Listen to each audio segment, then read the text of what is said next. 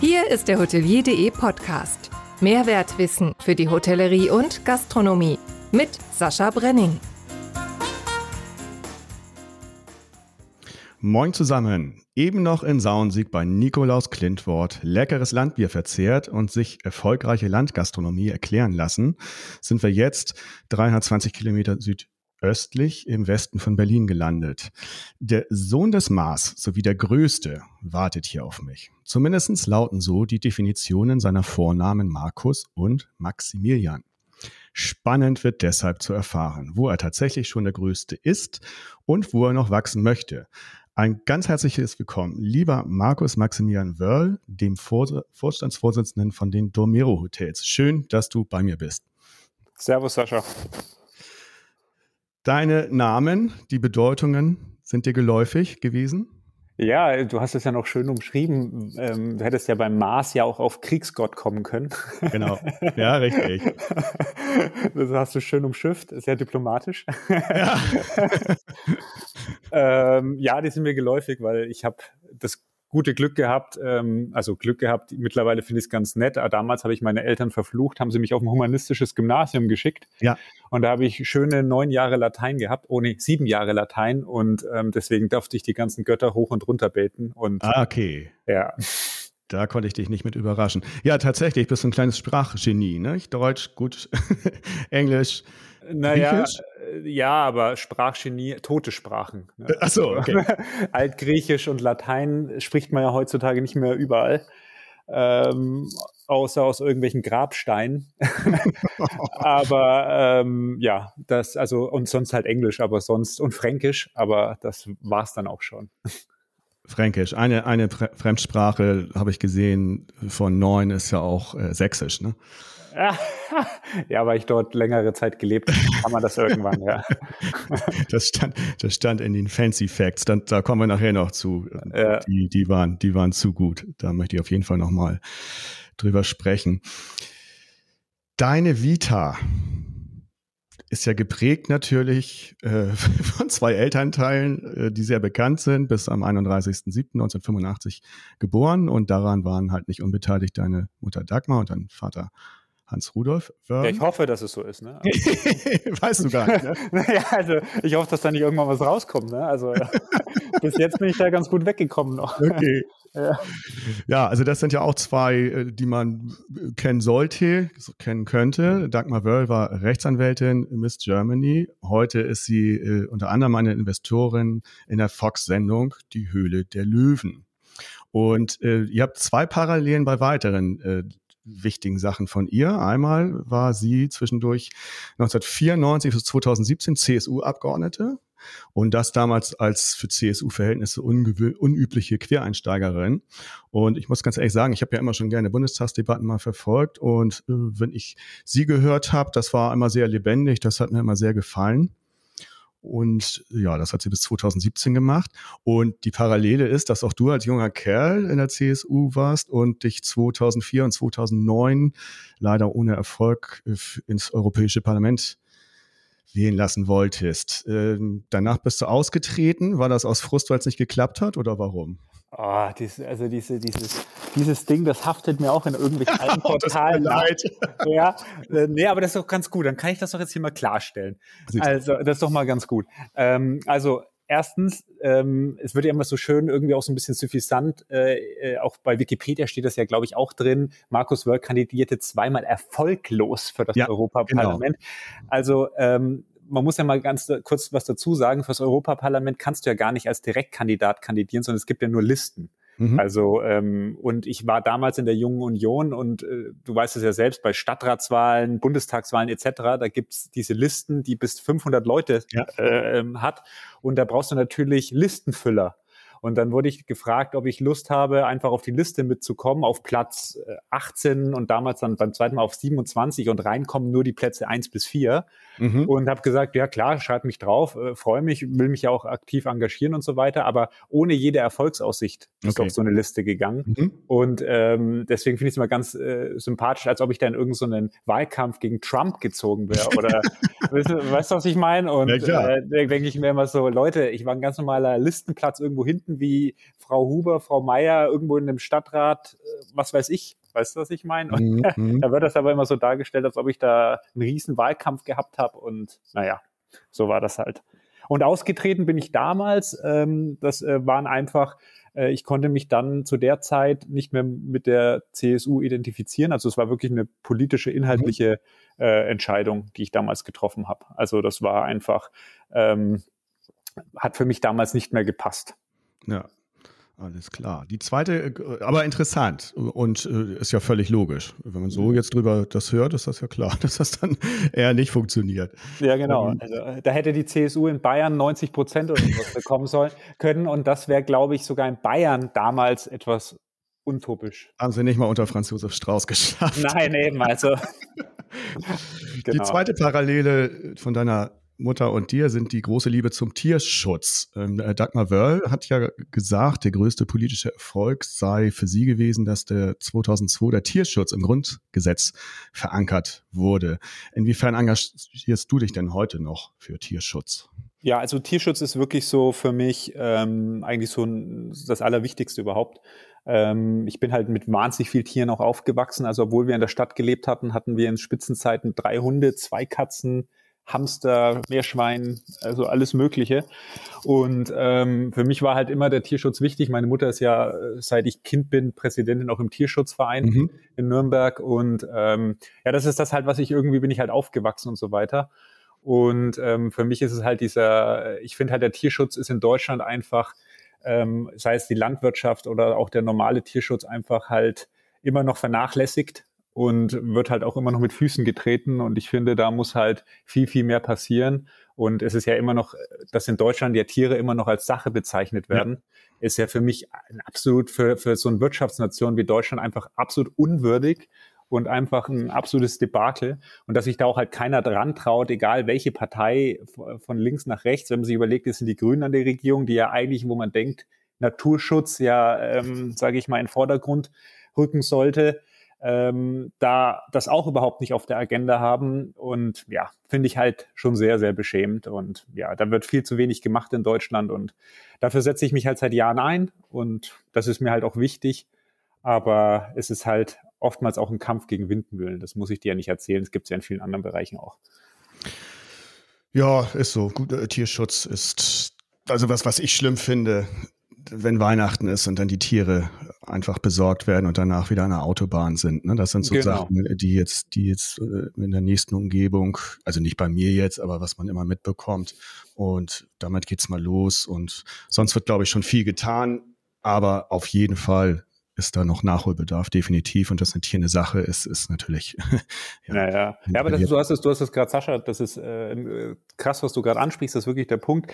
Zu der Corona-Zeit war das Tierheim in Nürnberg, was ja sonst pappenvoll ist, komplett leer. Ja. Du hast nichts mehr gekriegt. Mhm. Du hast mhm. kein Hamster, du hast nichts mehr gekriegt. In dem Tierheim musst du mir überlegen. Mhm. mhm. So, und ähm, Corona war jetzt einigermaßen vorbei und jetzt ist alles, sind alle wieder da.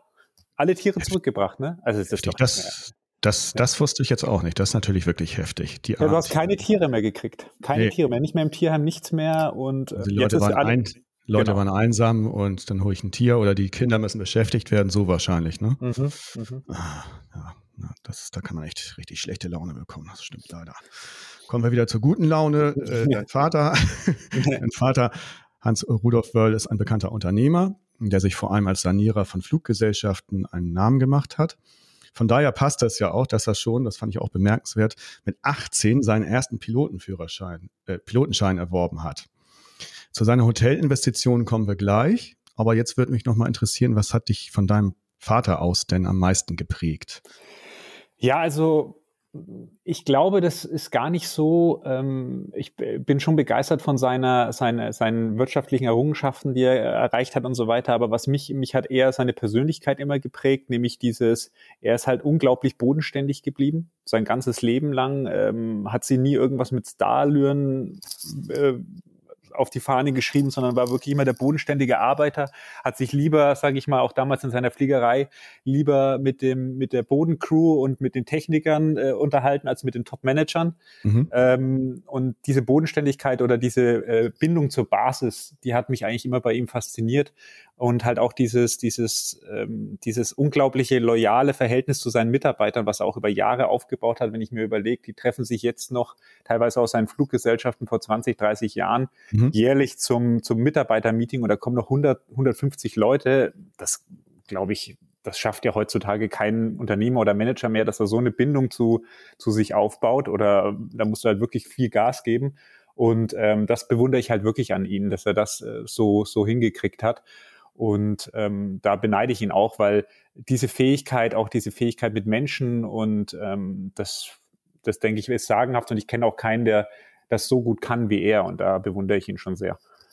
Ich kann mich gut erinnern, bei irgendeiner Messe, ob es in Nürnberg war, auf der Hoga, war ich auch da und war an einem Stand und dann kam plötzlich ein älterer Herr mit also immer noch jung aussehend, mit grauen Haaren. Und dann fragte er, ob er da was zum Schreiben mitnehmen kann. Und dann guckte ich so hoch und sagte, oh, ging er wieder weg. Und dann sagte ich zu dem Kollegen dort, weißt du, wer das war? Und äh, nee, das war der, der Herr Wörl. Und so, ach wirklich, und guckt er noch hinterher, als er noch mal schnell hinterher gehen kann. Und das war auch so, das war so auch komplett, das ist jetzt nur eine ganz kleine Sequenz, aber es war auch so, so komplett ohne irgendwie was. Also es war, war total angenehm. Hätte ich jetzt nicht so vom Klischee her nicht wegen ihm, sondern generell nicht unbedingt vermutet, fand ich. Ja, ja, also der fährt auch in Nürnberg Straßenbahn und ja. U-Bahn und ähm, das ist, dem ist alles, ich sage jetzt mal wirklich so alles egal, ne? Ja. der, also, und, und das finde ich halt, aber das, ja, so wie du es halt auch gerade schreibst, ne? äh, äh, sagst, das ist halt, so ist er halt einfach. So, und dann hat er mal ein altes Wirtshaus in Plauen gekauft und wollte ein Seniorenheim draus machen und du hast ein bisschen gespottet und dann hat er gesagt, genau. na, mach's, mach's doch besser Genau. Und das war ja irgendwie dann der Start deiner Hotelkarriere, kann man das so sagen? Genau, so habe ich mein Leben an die Hotellerie verkauft. nee, ja, aber es war wirklich so. Also ähm, wir, eigentlich war die Geschichte relativ, relativ einfach zu erzählen. Wir waren damals, ähm, das ist auch wirklich so lapidar, wie es auch geschrieben wird. Wir waren damals ähm, zusammen äh, daheim Abendessen, schöne Brotzeit, so wie es halt in Franken ist, ne? nichts Großes, da wird halt mhm. einfach irgendwie gegessen. Und ähm, dann hat halt mein Vater gesagt, ja, er hat im Plauen, ähm, hat er jetzt so ein Hotel gekauft und er wird jetzt wahrscheinlich eine Seniorenresidenz draus machen und so weiter und so fort. Und da habe ich gesagt, naja, und da habe ich halt zu ihm gesagt, naja, kannst dich ja dann bald selbst einliefern dann dort. Ähm, und das fand er dann irgendwie nicht so lustig. Und dann hat er gesagt, er sei nicht so frech, arbeit du erstmal was, ja. Und ja. ähm, du kannst ja das Hotel weiter betreiben. Und da habe ich gesagt, ja, so ein Hotel betreiben ist ja, was, was willst du? Klar, logisch, ne? Und dann hat er gesagt, ja, okay, gut. Ja, genau. Und dann, dann macht das halt mal hin. Und das, ich habe ja im Moment nicht mal überlegt, wo Plauen liegt. Die hat ja keinen Schimmer. Das, weißt du, was ich mhm. meine? Und dann, mhm. ja, und dann hat das eine Wort zum anderen ergeben. Und dann haben wir halt dann so ähm, gleich gesagt, ja, welchen Namen machen wir denn so weiter und so fort. Dann haben wir unsere schlechten Lateinkenntnisse auf den Tisch geworfen ähm, ja, Schlafen, Domiri, Domero und also Domero gibt ja auch grammatikalisch keinen Sinn, aber an dem Abend dachten wir, es ist grammatikalisch doch richtig. Mhm. Ähm, und so ist dann der, der Name Domero vom lateinischen Schlafen auch entstanden. Ja, ja. und am nächsten Tag habe ich mich dann ins Auto gesetzt und bin da hingefahren und dann kam halt eins nach dem anderen. Ne? Ja, da warst du Hotelmanager halt in Plauen. Genau. 2010 bis, 2010 bis 2011. Und Fremdsprachenkorrespondent dann und habe dann okay. Sächsisch gelernt, weißt du. Ja, also, ja, das ist eine Sprache für sich. Ja, ja, genau. Und dann kam die, oder das war damals bei der Gold Inn AG beheimatet, das Hotel, oder das war außerhalb? Nein, nein, nein, nein. Wir haben, also wie gesagt, wir haben Domero, haben wir ähm, damals komplett selbst gegründet mit diesem Hotel in Plauen. Ja. Und das war unser ein, erstes Hotel und dann äh, habe ich das sozusagen aufgebaut, geführt, habe einen Geschäftsführer eingesetzt, der das dann alles gemacht hat. Und ich habe ja zu der Zeit noch studiert, das darf man nicht vergessen. Ja. Also während ich das erste Hotel da quasi geführt habe, habe ich ja noch meinen Bachelor damals in Nürnberg gemacht. Und, ähm, und dann habe ich das Haus aufgebaut, zwei, drei Jahre. Und dann bin ich, ähm, wollte ich meinen Master machen und bin nach Amerika gegangen ein Jahr. Und ähm, mein Vater, der ja damals ähm, quasi äh, die Firma mit mir dann gehabt hat zu der Zeit, hat dann ähm, ähm, in der Zeit dann halt gesagt, ja, wir müssen irgendwie uns äh, zentralisieren. Also wir brauchen irgendeinen Dienstleister, der ähm, die Hotels für uns im Buchhaltung, Personalwesen, mhm. weiß ja, wie das ist in, im Hotelbereich, für uns mit übernimmt. Und so kam dann der Zusammenschluss mit der Gold Inn AG damals. Wo mhm. dann ähm, sozusagen wir 50 Prozent dann gehalten haben nach der Konf äh, Fusion und, äh, und äh, die Gold Inn AG und der Herrn Leonov damals 50 Prozent gehalten hat. Und er hat sozusagen quasi seine vier Hotels dann reingebracht und wir damals dann unsere zwei Hotels. Und ja, so ist dann die Gold Inn AG dann damals entstanden. Genau, und dann 2013 hat, hat dein Vater die dann komplett übernommen und die, die Gruppe in Dormero Hotels umbenannt, ne? Genau, also wie gesagt, es war ähm, ein bisschen hitziger damals. Also es war, wir hatten 50 Prozent hatten wir und 50 Prozent die Gold AG, äh, also Alexei Leonov damals. Mhm. Ähm, mhm. Und ähm, ich war damals Vorstand und ähm, ich habe dann irgendwann gesagt, es gab dann Unstimmigkeiten damals mit dem Aufsichtsrat und mit, den, ähm, mit der generell, ich hatte eine andere Philosophie, also wie Domero entstehen soll.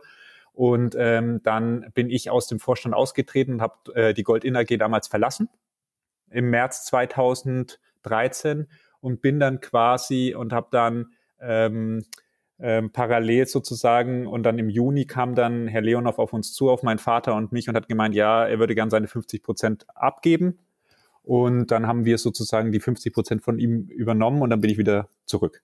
Mhm. Also wie gesagt, ich bin drei Monate mal off gewesen. Ja. Genau. Okay.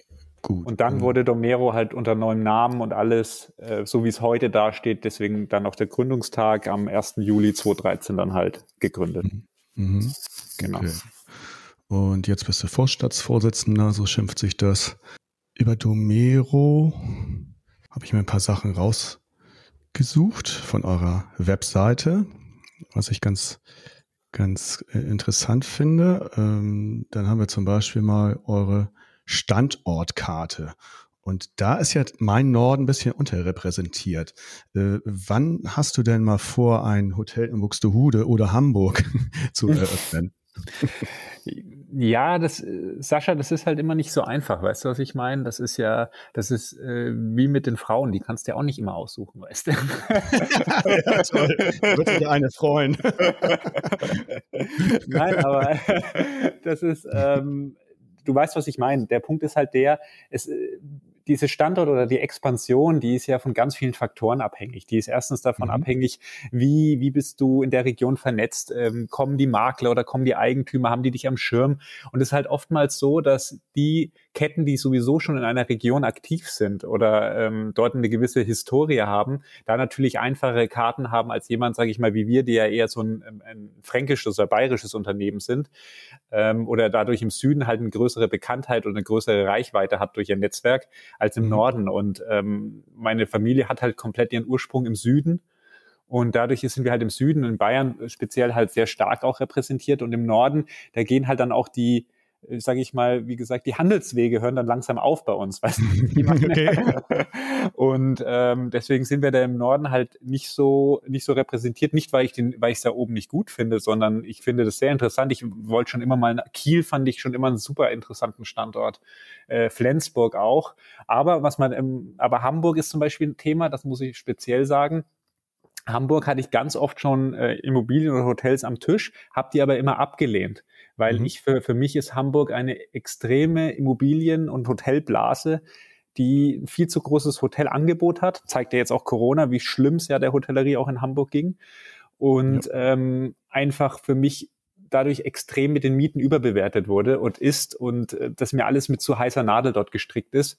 Und ähm, deswegen bin ich eher so an, an Standorten interessiert. Wir sind ja in Lüneburg stark vertreten mit zwei ja. Hotels ähm, die dann eher im Umkreis von diesen großen Metropolen quasi dann, dann liegen. Ja, da wäre Buxtehude ja auch noch ein. Ja, das wäre auf jeden Wert. Fall. Ja, ja, das ist also das ist ja eigentlich auch unsere unsere Strategie. Ich habe ja. gesagt, halt, irgendwann hat mein Vater vor kurzem zu mir gesagt, also hoffentlich nicht mit dem gleichen Ende, aber du bist ja schon wieder Schlecker der Hotelier, Hotellerie mit deinen Standorten. ah, ja, ja, da war mal einen schönen Umgangston, ne? Ja, genau, weil er halt gemeint hat, auch so in jedem Dorf, ne, so ein Domero und äh, dann habe ich gesagt, hab ich gesagt, ja, hoffentlich nicht mit dem gleichen Ende, ne? Schön. Bei euch, ihr habt Standards und da ist mir die kostenfreie Minibar am Anreisetag äh, aufgefallen. Hm, wie kontrolliert ihr denn das? Ähm, Ja, also ähm, die Minibar ist ja generell, also wir haben es ja eigentlich, ich muss die Frage eigentlich umdrehen, Sascha. Wir haben eigentlich genau wegen der Kontrolle unter anderem, also generell der Gast freut sich natürlich, wenn die Minibar umsonst ist, keine Frage. Klar. Aber für uns war dann natürlich damals die Frage, was viele Hotels ja machen, Minibar ganz abschaffen. Mhm. Ja, das war halt eigentlich die Hauptdiskussion. Ja, lass uns die Minibar abschaffen, weil genau wegen deiner Frage, Sascha, die Kontrolle der Minibar kostet so viel Ressourcen und so viel Arbeitskraft und so weiter. Du kannst mhm. es gar nicht kontrollieren. Sondern da habe ich gesagt damals, ja, aber lasst uns doch dann einfach den, den, den, das, das Thema umdrehen und von hinten aufräumen und sagen so einfach, wir machen die Minibar umsonst. Dann müssen wir auch nicht kontrollieren, ob sie quasi benutzt wird. Also mhm. ob sie dann, ob jemand verbraucht hat oder gezahlt hat und so weiter und so fort. Und die wird dann quasi jetzt immer vom Housekeeping einfach äh, aufgefüllt wieder. Also die schaut rein und sieht, die Getränke sind noch drei drin, kommen zwei wieder rein quasi. Okay, weil da, weil da steht ähm, Minibar am Anreisetag, deshalb. Genau, also wie gesagt, danach wird sie nicht mehr gefüllt, bis der Gast abreist. Okay, alles genau. klar. Okay, gut. Genau. Äh, war, war, ein bisschen, war ein bisschen unklar, alles klar. Jetzt ist alles klar. Genau, also, also wie gesagt, äh, die, es wird nicht jeden Tag aufgefüllt, sondern du hast am, wenn du anreist, hast du halt eine komplette Minibar gefüllt. Und, alles klar. Ähm, dann, aber das wird nicht jeden, wird nicht jeden Tag ähm, aufgefüllt. Okay, könnte man vielleicht genau. nochmal äh, genauer schreiben, äh, genauso wie das Domero Sleeping System. Äh, da habe ich versucht drauf zu klicken und habe nicht genau festgestellt, was das jetzt darstellt, was das ist. Wahrscheinlich verschiedene Kissen, ne? Oder was ist das? Was genau meinst du? Domero Sleeping System ah, ja, steht genau. äh, auch unter euren Standards und da hatte ich jetzt mal genau, versucht zu also, genau, definieren also, genau, also, oder herauszufinden, was dahinter steckt.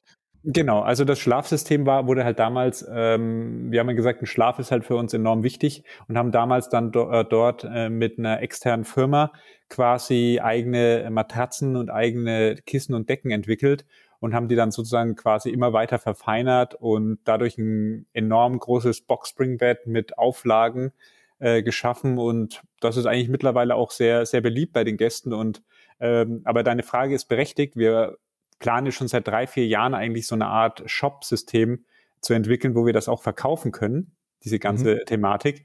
Und ähm, waren eigentlich auch quasi schon fertig, haben auch schon ein Vertriebssystem aufgebaut und so weiter und so fort. Aber durch Corona haben wir das leider eingefroren ähm, und erstmal hinten dran gestellt. Aber äh, das ist, Schlafsystem ist eigentlich mittlerweile so ausgereift und auch von der Nachfrage relativ hoch, dass man damit wirklich auch schon gut Umsatz generieren könnte. Wir haben uns damals halt an Marriott auch orientiert, weil Marriott ist ja auch sehr bekannt durch ihr, ihr Schlafsystem. Und wo ich in Amerika war, hat mich die Geschichte halt von Marriott fasziniert, wie die das halt mit ihren eigenen Betten und Kissen geschafft haben. Mhm. Und so haben wir das dann uns da ein bisschen dran angelehnt. Gut richtig Spaß gemacht haben wir die, haben wir die Fancy Facts. Ja. Und wir wollen mal gucken. Das ist also die Fancy Facts der Domero Managementzentrale mit Zahlen und witzigen Anekdoten. Ich habe mir mal drei Stück, also die kann man alle, fast alle äh, vorlesen, weil das so klasse ist. Ich habe mir mal drei Stück rausgesucht und wollte mal gucken, ob du erkennst, welche, welche Zahl dahinter steckt oder was dahinter steckt. Oh, oh jetzt wird es gefällt. Erstens, ähm, wie viele Anrufe erhält die zentrale Zimmerreservierung durchschnittlich? Uh. Pro Tag oder pro Woche? Durchschnittlich. Steht wahrscheinlich nicht. Pro, pro Tag, Tag, doch, steht da. Sorry. Okay, ähm, ich glaube, es sind 4000. Oh, das wäre das wär viel. 605, 650. Ah ja, dann war, ich, dann war ich auf der Woche dann habe ich die Woche gehabt. Dann hast du die Woche äh, gehabt, dann kommt das ungefähr hin. Genau, 650. Also das heißt, das Telefon ist nicht tot zu kriegen, oder? Ähm, glaubst du, das wird immer so bleiben?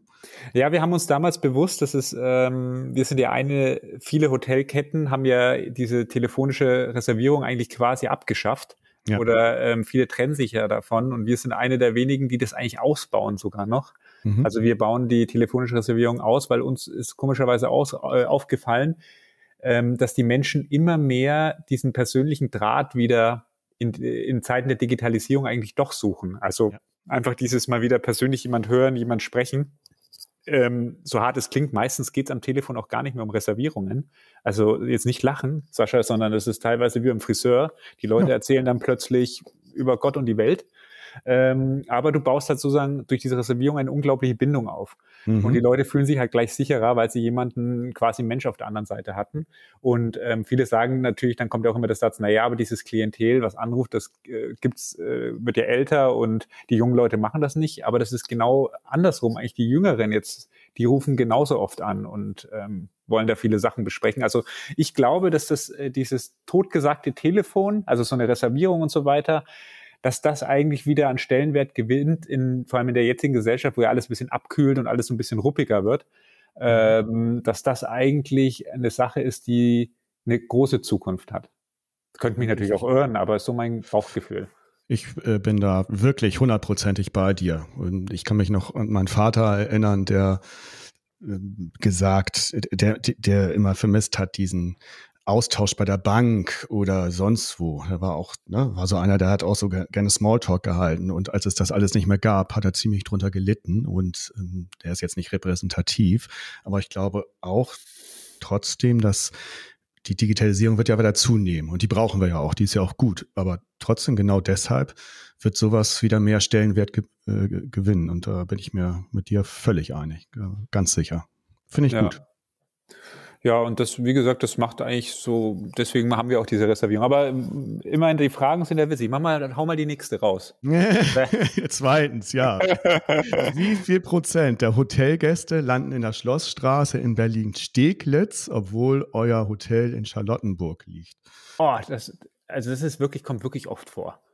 Das ist, das, äh, ähm, das, das ist wirklich oft. Aber wie oft sind das? Also äh, pro Woche kommt schon, also prozentual ist schwer, aber pro Woche sind es schon zwei oder so. Zwei 50, oder drei. 50 Prozent steht bei euch auf der Seite. Ja, ja. Ne? Also in, man muss dazu sagen, in Berlin gibt es zwei Schlossstraßen und ja. auch das fand ich ein Fun Fact, ähm, dass, dass ihr darauf hinweist. Ja. Dass ja. das das aber, in Charlottenburg liegt und dass trotzdem 50 Prozent der Besucher in Steglitz landen. Ne? Ja, aber, äh, aber was, was du noch, was, was du noch viel, ach, jetzt weiß ich auch was, jetzt habe ich die, ich habe die Frage falsch verstanden, weil es gibt dazu noch eine lustige Anekdote. Okay. Wir haben ja in Berlin ja auch noch ein Hotel. Ein Domero-Hotel. Ja. Und, ähm, und ich habe es gerade verstanden, weil es kommen ganz viele Gäste, die im Hotel gebucht haben, bei uns im Büro hier in der Schlossstraße an. Ja und sagen so, ja, möchten einchecken und kommt also, dann unten bei unserem Verwaltungschef an. richtig, richtig. Das ist, das ist die zweite, das wäre der zweite Fun Fact. Den hatte ich auch äh, im Blick, aber ich fand dieses mit diesen 50 Prozent fand ich auch schon wirklich Und da schaust du schon immer total lustig, wenn du dann so unten drin sitzt im Büro und plötzlich steht jemand mit einem Koffer vor dir und sagt so, moin. Ja, moin, ja, genau, so. und der dritte fancy Fact. Wo ist es illegal, ein einzelnes Meerschweinchen zu halten? Uh. uh.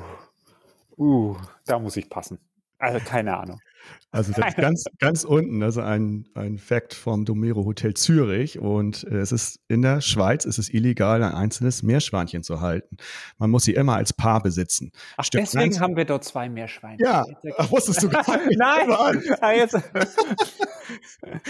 stirbt, also wenn eins davon stirbt, muss man sofort ein neues kaufen. Äh, da man sonst mit dem Gesetz in Konflikt geraten kann. Ist ja lustig. Das doch, es gibt Alternativen. Doch, es gibt Alternativen. In der Schweiz gibt es für diesen Fall Agenturen, bei denen man Meerschweinchen mieten kann. Sehr geil.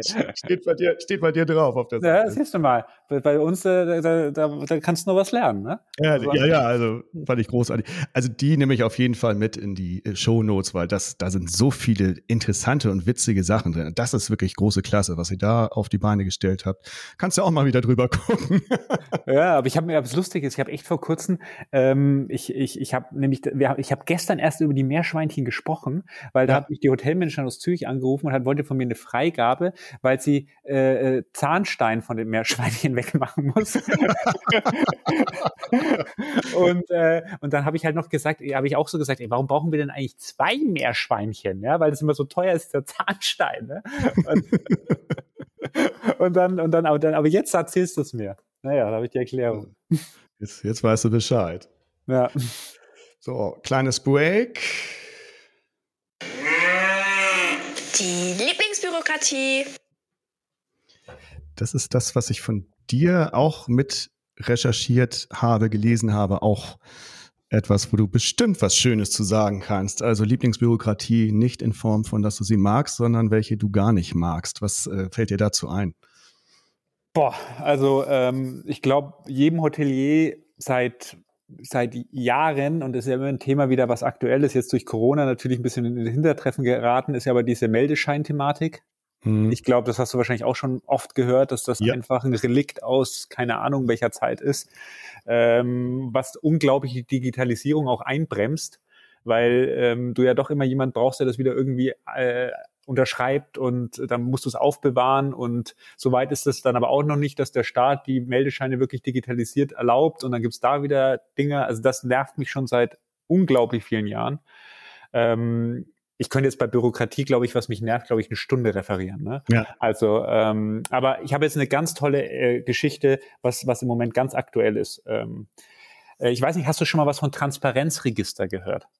Transparenzregister, ja, aber nicht, nicht konkret. Genau, das ist ja so eine tolle, tolle Erfindung äh, mal wieder, wo man, sage ich mal, Unternehmen wieder mehr mit mehr Bürokratie überhäufen will, was es halt seit paar Jahren gibt, natürlich auch wieder verbunden mit horrenden Strafen, so wie es natürlich immer ist, wo du sozusagen äh, offiziell gemacht wird auf einer Plattform, wer denn hinter einem Unternehmen steckt. Ja. Also sozusagen, du musst äh, deutlich machen, wer sind sozusagen die Eigentümer. Ähm, und damit will man halt sozusagen so ein bisschen, also das Ziel dahinter ist halt, dass man so ein bisschen diesen, diese Schwarzmarkt ausdünnt oder also, dass man halt irgendwie äh, nicht verschleiern kann, wer hintenrum die Leute sind, die hinter solchen Geschäften stecken. Also mhm. Also das ist so, du weißt ja, in welche Richtung das so ein bisschen ja, gehen soll. Ja, ne?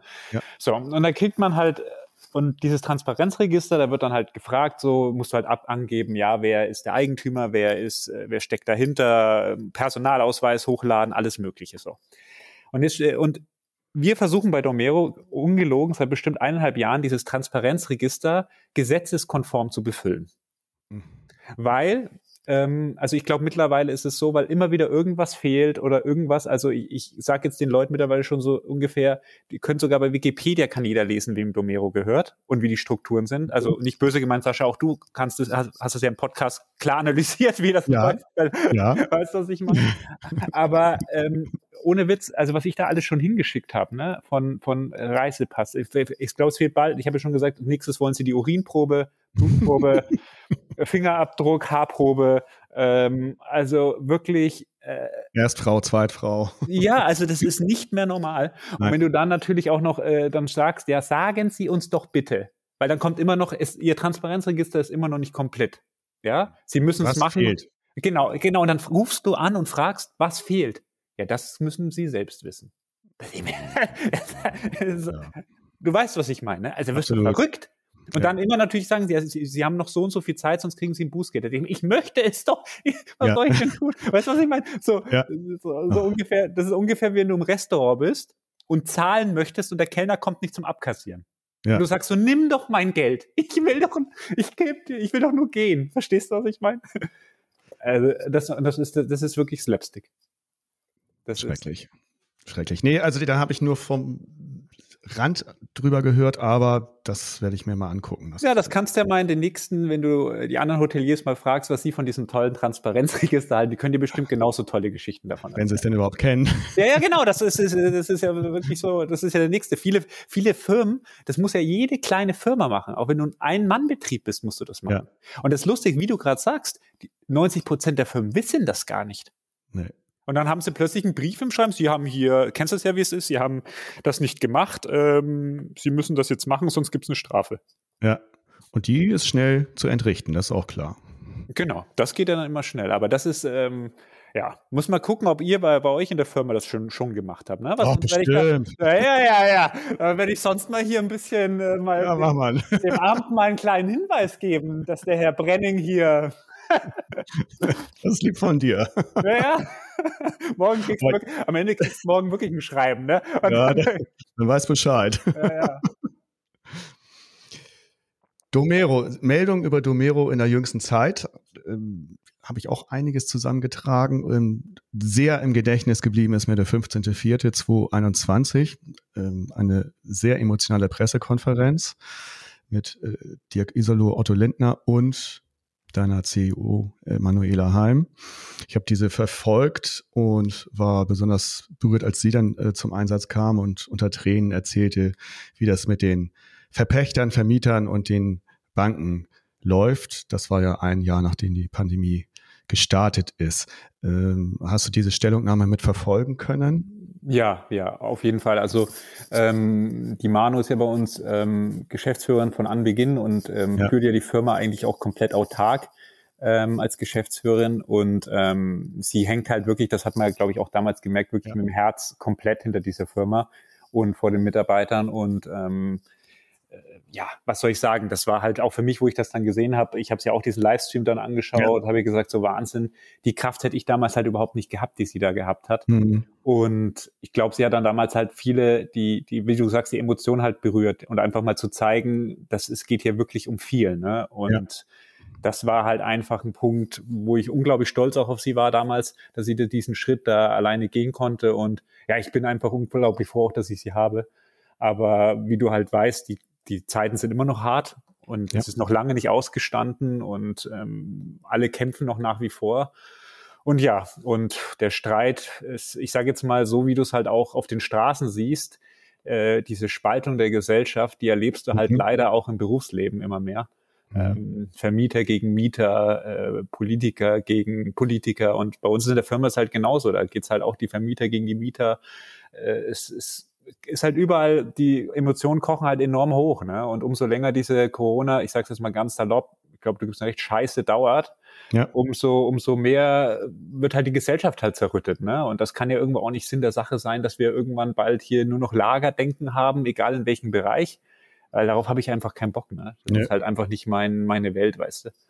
Hat sich denn, hat sich denn durch die Pressekonferenz hat sich da was verändert? Also die meisten Verpächter und Vermieter waren ja kooperativ und genau, hat sich, also, bei den anderen, hat sich bei den anderen da, haben die das mitbekommen? Hat sich da also man, dann was verändert? Man muss, man muss wirklich zugeben, ähm, wir bei Domero hatten wirklich bis auf, sage ich mal, äh, wir haben jetzt ungefähr 36 Hotels, äh, von, von den 36 Hotels haben wirklich, also an die 30 Hotels wirklich kooperativ ge gezeigt und wirklich, also muss man sagen, ganz tolle Menschen teilweise, die man da kennengelernt haben, die unkompliziert geholfen haben, die ähm, auch, auch mitgeholfen haben. Aber man muss auch zugeben, es gibt halt wirklich drei, vier Vermieter, denen war halt alles egal, denen ist es bis heute egal. Mhm. Und ähm, da frage ich mich auch manchmal, wo da irgendwo, sage ich mal, ähm, sage ich mal, auch der ethische Anstand ist. Das muss man auch mal ganz ehrlich sagen, weil ähm, teilweise, was da auch Geschütze aufgefahren werden. Ich sage dir mal nur so einen Punkt, Sascha. Weißt du, wenn ich dann, wenn dann ähm, ähm, solche Sprüche höre wie ähm, naja, äh, der, der World Junior soll ja nicht jammern, der Papa kann ja noch ein bisschen Geld rüberschieben. Mhm, klar. Also wenn du logisch. sowas, wenn du so ja. einen Scheiß konfrontiert ja. wirst, ja, oder dann, und dann halt immer solche dummen, saloppen Sprüche oder die Manu dann, wenn sie als Geschäftsführerin irgendwo hingeht und dann irgendwie äh, äh, dann solche Sachen sagen, na ja, ähm, ähm, als Frau nehmen wir sie sowieso nicht ernst. Wörtlich? Ja, ja, solche Sachen. Das ist, wörtlich also, oder indirekt? Nein, wörtlich. Wörtlich. Oh. Interessant. Also wirklich, das ist halt, äh, das siehst du mal auf was für ein Niveau, was ich dir ja. damit halt sagen will. Mhm. Teilweise halt auch angekommen ist, weißt du, was ich meine? Und ja. ähm, das ist halt nicht mehr, das ist kein sachliches Arbeiten mehr. Mhm. Das ist halt völlig, das ist nur noch auf Krawall. Deswegen vorhin auch, wo du gesagt hast, Mars, äh, der Kriegsgott, ne, da habe ich gesagt, das ist teilweise halt wirklich. da war er draußen. Nein, aber das ist halt wirklich, wie du, wie du, es ist halt Krieg, ne? Ja. Also man muss wirklich sagen, es ist Krieg. Und ja. ähm, wir haben einen wirtschaftlichen Krieg und da muss man irgendwie durchkommen und äh, da kämpfen halt äh, und da, da halten sich halt auch viele, sage ich mal, nicht an Regeln, äh, auch, äh, ich sage jetzt mal im Sprachgebrauch und werden halt mhm. teilweise unfair. Ähm, es ist ja nicht so, dass ich die Situation von Vermietern oder anderen nicht verstehe. Weißt du, Sascha, die haben auch ihre Verbindlichkeiten und so weiter ja, und so fort. Aber es geht immer noch die Sache, wie man miteinander umgeht. Weißt du, was ich meine? Das Wie ja. ist entscheidend. Und ihr seid sonst zuverlässige Zahler und da sollte man auch darauf achten, dass man die auch behält. Ne? Das, das, ist ja auch so ein Punkt. Äh, du kannst natürlich jetzt alle rausekeln, dann musst du aber erstmal sehen, dass du welche neu, neu bekommst und die müssen dann wieder zuverlässig sein, wie ihr es Ja, ja, absolut, weißt du. Und das ist halt einfach, aber es ist halt einfach, ähm, das ist halt einfach wirklich diese emotionale Faktor, die halt, der halt von einigen reingetragen wird, halt unterste Schublade. Und ähm, das, das, das muss man sich halt einfach nicht geben, weißt du, was ich meine? Mhm. Und aber um deine Frage zurückzukommen, ähm, dieser Auftritt damals war schon sehr wichtig. Also der hat auch viele damals dann gesagt, okay, komm, hat dann auch, wie gesagt, ähm, viele Vermieter sind wirklich herausragende Vermieter, muss man auch wirklich zugeben, auch große, äh, große Konzerne, die wirklich herausragend zusammengearbeitet haben, wo man denkt, so, boah, man hört ja oftmals so auch in der Zeitung, ne, oder in den Nachrichten hört man ja immer so, dass die großen Konzerne mh, hm, oftmals die schwierigeren Vermieter mhm. sind. Das haben wir leider überhaupt nicht, also eigentlich Gott sei Dank überhaupt nicht festgestellt. naja, dann haben wirklich, ähm, das, die waren wirklich alle kulant ähm, und haben wirklich mit uns an einem Strang gezogen. Und ja, aber wie gesagt, es ist, es wird umso länger Corona dauert, umso härter wird die Situation. Mhm.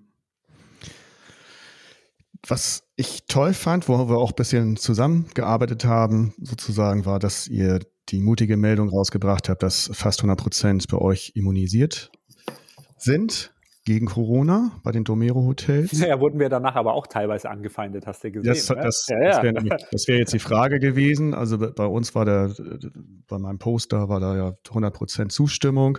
Daran sieht man aber auch, dass, glaube ich, die Blasen wirklich so sind. Ich sehe auch äh, bei anderen äh, Posts sehe ich, wie da 100 Prozent dagegen sind. Also 100 nicht, aber halt viele äh, dagegen sind. Und äh, dass man sich, glaube ich, die anderen Meinungen gar nicht mehr so anguckt. Ich glaube, da kann man das auch ganz gut sehen. Aber ihr, wie, wie war das so? Ihr habt viel Zuspruch, aber auch Kritik bekommen? Ja, nein, weißt du, Sascha, man muss das, man muss das zweigeteilt sehen. Ich persönlich bin wirklich sehr, sehr liberaler Mensch. Also ich glaube so, wir kennen uns ja jetzt erst 42 Minuten, glaube ich. aber ähm, ich bin wirklich jemand, ich bin jemand, ein absoluter Demokrat durch und durch. Ich sage einem meine Meinung ins Gesicht. Ich akzeptiere aber komplett auch andere Meinungen. Und ähm, die, das Recht der eigenen Meinung ist für mich ganz hoch, hoch angesehen. Mhm. Mhm. Und ähm, ich finde auch, dass die Menschen selbst entscheiden sollen, ob sie sich impfen lassen möchten oder nicht impfen lassen möchten. Aber, mhm. und jetzt kommt aber das Aber. In meiner Firma, und das ist nun mal meine Firma, ähm, ist mir wichtig, einfach das Ganze zu sehen. Und für mich ist einfach, das Ganze ist im Moment, dass eine, eine Krankheitswelle oder eine Ansteckungswelle oder weniger Gäste, weil sie Angst haben, bei uns zu buchen, weil wir viele Ungeimpfte haben etc., riskiert einfach Arbeitsplätze bei mir im Unternehmen, weil das riskiert Umsätze und somit riskiert so ein Verhalten bei mir in der Hotellerie, also bei mir im Hotel, einfach die Existenz von allen Arbeitnehmern. Mhm. Verstehst du? Das ist ja, wie wenn du, du musst in so einer Situation abwägen, schützt du den Einzelnen oder schützt du die Masse? Mhm. Und ich muss halt einfach, musst du halt die Entscheidung für mich treffen, ich will die Masse schützen, weil ich das Unternehmen sicher aufstellen muss. Du, ich muss es dir doch nicht erzählen. Ich kann mir doch nicht erlauben, dass ich jede Woche mein Hotel zusperre wegen Quarantäne. Wie, wie soll das denn funktionieren? Und dadurch gefährde ich dann, ähm, gefährde ich dann die Arbeitsplätze von, von Hunderten von Mitarbeitern. Das ist ja nicht Sinn der Sache. Und deswegen haben wir ganz klar den, äh, die Entscheidung getroffen, habe ich gesagt, ähm, ich möchte, ähm, habe ich das Recht, habe ich gesagt, ich möchte Mitarbeiter, die müssen sich halt impfen lassen äh, oder halt oder halt genesen oder was weiß auch immer. Ähm, und ähm, die Leute, die, das wurde dann in den, bei den Neueinstellungen, die Bewerbungsgespräche, da wurde darauf hingewiesen. Und wenn jemand das ja nicht mochte oder möchte, dann kann der, muss er ja nicht zu uns kommen. Weißt du, was ich meine? Ja. Und die Mitarbeiter, die bei uns schon waren, die haben wir, haben wir, ähm, haben wir einfach durch Überzeugung, einfach nur gesprochen. Also da ist mhm. niemand, wir haben keinen einzigen Mitarbeiter irgendwie wegen der, wegen der Impfpflicht oder wegen Impfen äh, vor die Tür gesetzt, sondern wir haben wirklich durch Kommunikation, offenes Gespräch, so wie ich jetzt gerade auch mit dir rede, einfach gesagt, mhm. halt von der Wichtigkeit davon überzeugt, dass ich einfach halt es nicht riskieren kann, die Arbeitsplätze von allen zu gefährden. Ja. Das ist halt, so ist halt einfach die, die Situation. Mir wäre es doch auch anders lieber. Weißt du, mir wäre es doch auch anders lieber, dass äh, mir es egal ist und so weiter. Aber äh, ich habe da halt einfach einen Gesamtaspekt, den ich sehen muss. Fertig. Ja, fertig, genau. Ja. Finde ich gut. Und, und schlüssig. Fertig. so. Ja. schön, schön ist, dass die äh, Manu jetzt wieder strahlt. Äh, jetzt habt ihr gerade äh, das nächste Hotel übernommen bzw. eröffnet in Reutlingen und da lächelt sie auch wieder. Das hat mich dann sehr gefreut. Ja, genau. Also das ja? ist halt auch mal wichtig. Also im Moment ist es halt einfach mal auch wichtig, ähm, sage ich mal, ein bisschen positive Nachrichten auch mal wieder zu haben. Und ich glaube, das hat dir ja halt auch gut getan. Und ja. ja. aber so ist das Leben, ne? Auf und ab. Und zu der äh, Gesamtgeschichte Domero habe ich noch die Überraschungsfrage. Bestandteil wirst du ja gehört haben, hast denn ja nun alle Folgen gehört, wie du mir gesteckt hast. Ja, ja. Überraschungsfrage kommt von Frank Hörl.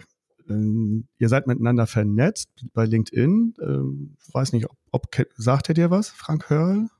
Nö, aber der, da fiel das W wahrscheinlich, oder? Nicht Quatsch. Nee, nee. ja, das wäre auch gut. Nee, er war in verschiedenen Positionen bei Hilton, Mövenpick und äh, in Berlin tätig, äh, unter anderem auch für die Hotels Holiday Inn, Indigo, Kudam und One 80, 80, 80 Grad Hostel, so heißt es, sorry. So, Frank macht sich jetzt selbstständig und er hat einen ganz guten Überblick und er hat folgende Frage an dich. Ja, guten Tag, Herr Wörl. Erstmal Gratulation zu Ihrem Wachstum auf jetzt 32 Hotels. In diesem Segment gibt es ja zahlreiche Marktteilnehmer und starke Brands. Durch was unterscheidet sich Domero als Betreiber? Was ist Ihr USP? Ich kann äh, selbst in Ihrer Broschüre zum Development auf Ihrer Website das nicht erkennen. Und welche Rolle spielt dabei das Employer Branding und Retention, das ja mehr denn je eine gewichtige Rolle bei der Realisierung Ihres Wachstums spielt? Vielen Dank. Ja. Der Frank. Da ist der Frank bei 32 Hotels stehen geblieben. Ja, das, 36. Das, das, es sind 36, genau. Das ja, konnte ich jetzt aber nicht mehr bereinigen. Nee. naja, nee, also äh, ist eine, eine, interessante Frage. Das ist auch oftmals so, ähm, was dann auch viele Leute dann fragen, wenn wir zum Beispiel irgendeinen Mietvertrag abschließen und dann mhm. fragen ja auch oftmals bekannte Ketten, die oftmals ja mit, mitbieten, fragen sich auch, seid ihr bescheuert, solchen Verrückten euer Hotel zu geben? Ja, weil wir ja doch eher so das Enfant terrible der Hotellerie sind oder ein bisschen die unkonventionellen und ja. ähm, da, da hört man dann schon manchmal, also ihr seid doch äh, wie, wie hat Domero das jetzt bekommen? Ne? Haben die jetzt die, die Goldschatulle aufgemacht oder hat Papa haben, die Schatulle aufgemacht? Genau, oder haben wir irgendwie, haben wir irgendwie, genau, Papa, genau. Äh, Entschuldigung. Äh, nee, der Papa hat aber kein Geld mehr, weil die Mama ja das Geld in der Sendung ausgibt. Papa. Geil. Ja, ja, und ähm, nee, aber das ist gar nicht so. Also wir sind oftmals wirklich die, die eigentlich, sage ich mal, von der Miete auch am wenigsten bieten, weil wir wirklich wirtschaftlich ist, aber wir überzeugen eigentlich wirklich durch die Argumentation, durch diese langfristige Komponente, indem wir sagen, ihr habt mit uns vielleicht nicht die höchste Miete, aber dafür habt ihr eine Miete, die auch realistisch ist. Mhm. Und wir gehen halt in die Gespräche rein und gehen, sagen nicht hier so, wir bieten euch, geben euch das, das und die Bankgarantie und das und das und das, sondern wir gehen wirklich rein und sagen so ganz ehrlich, schaut, die Miete ist realistisch und zeigen denen dann auch mit Kosten auf, mit der Rechnung auf, warum diese Miete realistisch ist. Mhm. Und zeigen dann eher, dass die Mietangebote der anderen illusorisch sind. Und das überzeugt eigentlich die ähm, meisten in den Pachtverhandlungen, weil wir einfach realistisch an die Sache rangehen. Wir sagen halt zu ihnen, wissen Sie, wir verstehen, wenn Sie, wenn Sie eine Traumdeutung hinterher rennen, aber diese Miete wird nie erwirtschaftet. Ja.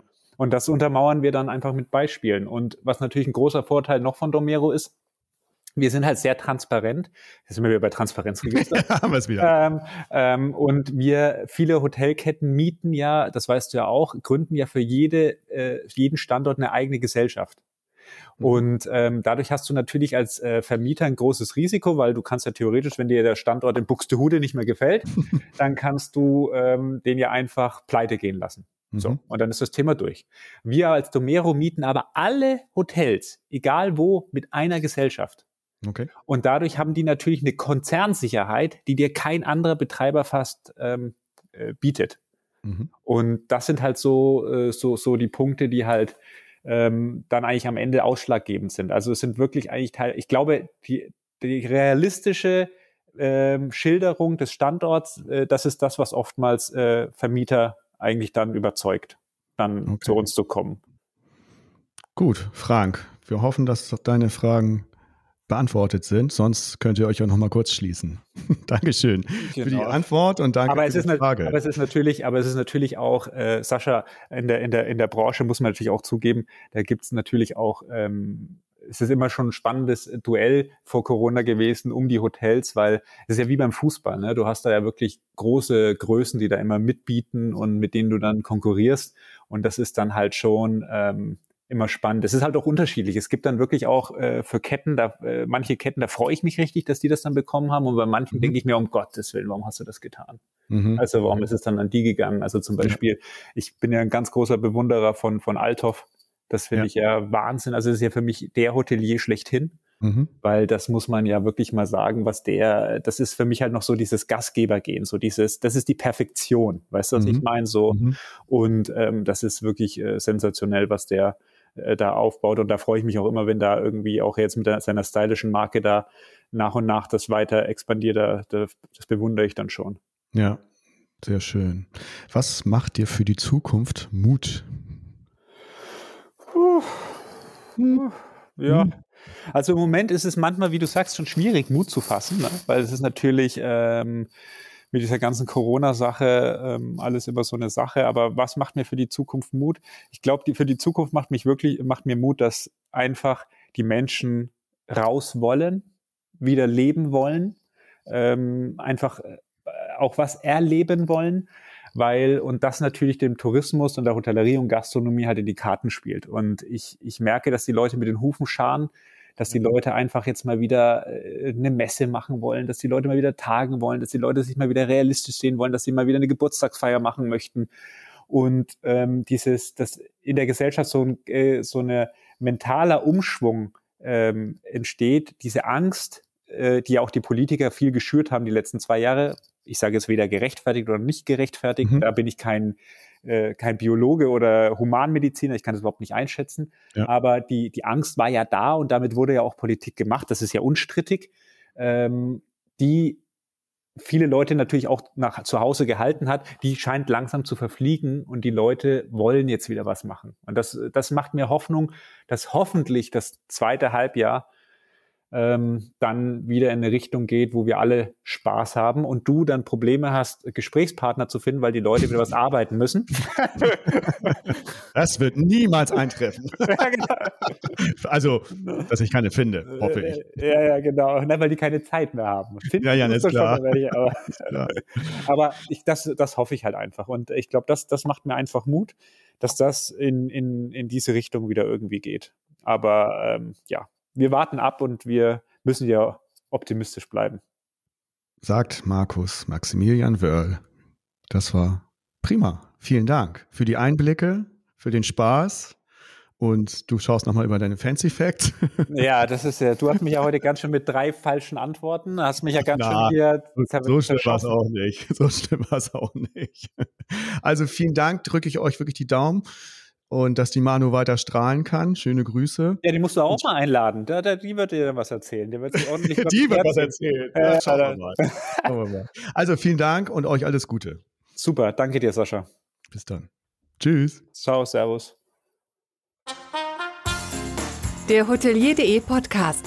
Mehrwertwissen für die Hotellerie und Gastronomie. Keine weitere Ausgabe verpassen. Und jetzt auf www.hotelier.de/podcast abonnieren.